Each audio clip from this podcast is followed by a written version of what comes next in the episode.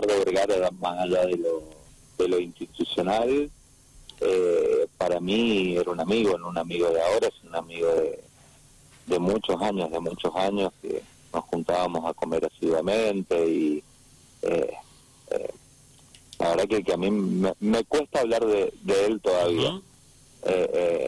porque lamentablemente con esta enfermedad se lleva se lleva amigos, se lleva familiares, la verdad que uno recapacita en un en un montón de cosas. Eh, por lo menos así lo he hecho yo. Eh, Ricardo era una persona muy cuidadosa con esta enfermedad, vivía dando consejos y, la verdad que a pesar de todo eh, le tocó un golpe muy fuerte para su familia. Sé que ahora otro familiar más de él también también ha fallecido y bueno, la verdad que, que, desde acá un, un gran saludo para su mujer, para para su hija que, que no debe ser un muy difícil un, momento un momento fácil para nada. La verdad que, que a mí me pone muy mm. triste en lo personal. Eh, y, desde lo institucional este bueno hay que, hay que, hay que, hay que seguir ahora no y ahora hay que seguir eh, eh, y así es la vida no mm. la vida sigue y, las instituciones por más que sea una fase trillada no la, la mm las personas pasan eh, y las instituciones quedan. Y si algo me llevo de Ricardo Vergara eh, eh, como concejal, como, como, como compañero de trabajo, yo estaba por mi rol de presidente de bloque y él de, presidente del Consejo Deliberante, estábamos siempre en contacto, nos, nos, llamábamos tres, cuatro, cinco, seis veces mm. por día, todos los días, solucionando todo lo que pasaba en el Consejo Deliberante y, para mí fue una persona que, yo siempre me sentí, más allá de la amistad, muy a gusto en, trabajar con él porque eh, pensábamos eh, casi igual, te diría, mm. casi igual y, la verdad que siempre consensuábamos todas las cosas que teníamos que teníamos que hacer y cómo era el trabajo y, y, sobre todo este último año, año año y medio mm. casi ya que, que hemos pasado por esta pandemia que, que trastocó la forma de trabajar, la forma de cómo se llevan adelante adelante las cosas. Y, y si algo tengo que rescatar que, que Ricardo Benes era era muy respetuoso de las instituciones y, de la figura del Consejo Deliberante pensándolo como como lo pienso yo también y como lo pensábamos juntos que eh, en esto de tratar de fortalecer las instituciones y que en las instituciones estén los mejores hombres y las mejores mujeres para que San Rafael sea el San Rafael pujante eh, que todos queremos y que, eso es lo importante, más allá que, que, siempre nosotros sabemos que los embates son contra la política, eh, sabemos que, que, que, la gente está enojada con la política y eso eh, lo entendemos, pero bueno, la forma de revertir eso es trabajando, es trabajando todos los días un poco más para que San Rafael esté cada vez mejor, mm. tenga mejor trabajo, mejor infraestructura, mejores condiciones. Eso es algo que desde lo político siempre no, no, nos ha desvelado y creo sinceramente que hemos aportado y él fundamentalmente ha aportado su grano de arena eh, porque nadie puede decir que San Rafael está igual hoy que hace 10 o 15 años. Y, eso la verdad que es algo que, que me pone orgulloso por él, y orgulloso por la institución. Y ahora vos, eh, Pedro, ocupando su lugar, no es un cargo eh, sencillo, sobre todo en este contexto que de hecho, este, el otro día recordando acá con mis compañeros, eh, una de las últimas entrevistas que le hacíamos a Ricardo es justamente eso, ¿no? En los lugares donde se toman decisiones, que no es un contexto más, ¿no? Es un contexto de pandemia mundial, difícil desde lo económico, desde la salud, se pierden vidas, se llevó, se lo llevó puesto al pobre Ricardo. Yo recuerdo la última nota que la verdad que es este, tremendo lo que uno, lo que él mismo anticipaba, ¿no? Y, así que no es fácil tomar decisiones. No es fácil tomar decisiones, la verdad que no. Pero bueno, cuando uno pregunta, la gente pregunta qué hacen en estos cargos y hacemos esto, tomamos decisiones. Y por ahí las decisiones pueden o no pueden gustar. Lo que sí estamos convencidos es que las estamos eh, tomando a plena conciencia de lo que estamos haciendo y para tratar de solucionarle la vida a la mayoría de las personas. No todos pueden estar de acuerdo. En eso eh, eso es así y por eso es que es válido el disenso. Pero en etapas como esta, digo, si hay alguien eh, eh, que paga que paga los costos son los que toman decisiones eh, y, y, esto es así y uno cuando entra en política o cuando entra en un lugar de responsabilidades tiene que saber que es así por supuesto que es más fácil por ahí será más fácil en otros países mm. que tienen la mayoría de las cosas solucionadas en Argentina no es fácil y la culpa digo siempre va para el mismo lado que son para los que toman los que toman decisiones. Pero bueno, creo que también es un buen momento para que todos hagamos un mea culpa de las cosas que estamos haciendo y por qué nos está pasando lo que nos pasa. ¿Por qué esta pandemia nos pasa por encima? ¿Por qué no, no, no existen relatos políticos ya con, con esta pandemia? ¿Por qué las peleas políticas eh, se las lleva puesta la realidad? ¿Por qué no se puede gobernar Mendoza como se, eh, se gobierna Cava o, Capital Federal, porque no es lo mismo aplicar o decir lo que dice la reta que aplicarlo en el sur de Mendoza. Mm. Ayer leía, la verdad, con, con bastante tristeza, eh, eh, Hospital Sestakov eh, eh, totalmente eh, totalmente lleno, totalmente sin sin un lugar. Entonces, bueno, digo, esto también tiene responsabilidades políticas, ¿no es cierto?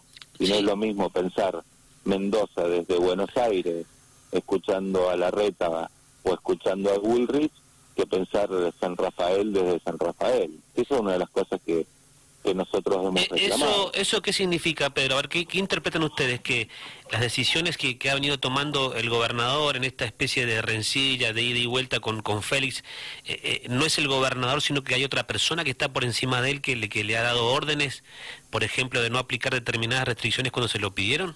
¿Ustedes?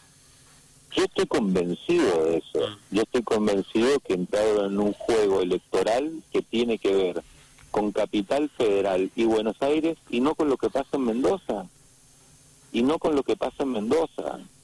Si vos tenés ministros que no vienen a San Rafael y no sabés lo que pasa en San Rafael y tenés un intendente que está en contacto con todas las personas y las instituciones de San Rafael y te dice, esto explota, esto explota, esta es la situación, esto es lo que pasa con los hospitales, esto es lo que pasa con las escuelas, esto es lo que pasa con las muertes, esto es lo que pasa con la cantidad de contagios, por algo será.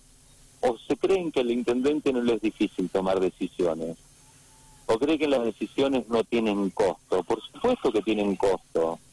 Nosotros lo que, lo que no queremos, o lo que queremos, es que tengan costo político, pero no no costo en vidas, no costo en, enfermos, no costo en hospitales saturados, y por eso cuando uno, siempre decimos que lo que uno tiene a mano es la municipalidad, ¿no es cierto? Cuando hay una protesta de maestros van a la municipalidad, cuando hay una protesta de enfermeros van a la municipalidad, de taxistas van a la municipalidad. ¿Y por qué van a la municipalidad?